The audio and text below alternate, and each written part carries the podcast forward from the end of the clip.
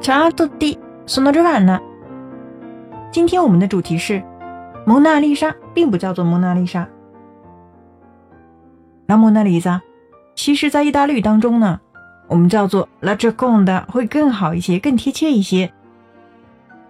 因为她的丈夫叫做 Francesco del Giocondo，所以我们按照阴阳性变化，把它叫做 La Gioconda。我们来看几个例句。第一个 ，Scherzi。La Mona Lisa si chiama la Gioconda in italiano？开玩笑吗？蒙娜丽莎在意大利语中叫 Gioconda。第二个，La Gioconda si trova al Louvre.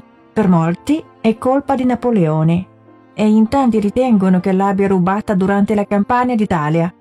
Ma è vero così? La Gioconda si trova al Louvre.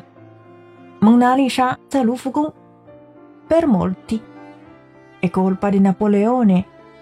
对很多人来说，这是拿破仑的错。In tanti ritengono che l'abbia rubata durante la campagna d'Italia.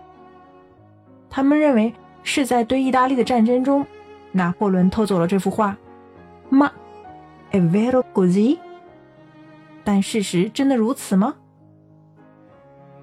第三句，Tutti conosciamo bene il sorriso enigmatico della Gioconda. Ad ogni modo, il ritratto della moglie di Francesco del Giocondo fu qualcosa di diverso. Tutti conosciamo bene il sorriso enigmatico della Gioconda. 所有人都知道蒙娜丽莎的神秘微笑。Ad ogni modo，从任何方面来说，il ritratto della moglie di Francesco del Giocondo fu qualcosa di diverso。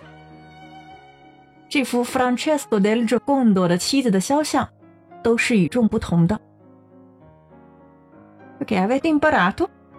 所以我们学意大利语的同学听到 La Gioconda 就是指蒙娜丽莎。关注微信公众号“咖啡意大利诺”，查瓦纳的意大利语频道，输入本期关键词幺五零即可获得完整文本。Ci vediamo la prossima volta e parliamo insieme italiano. Ciao ciao!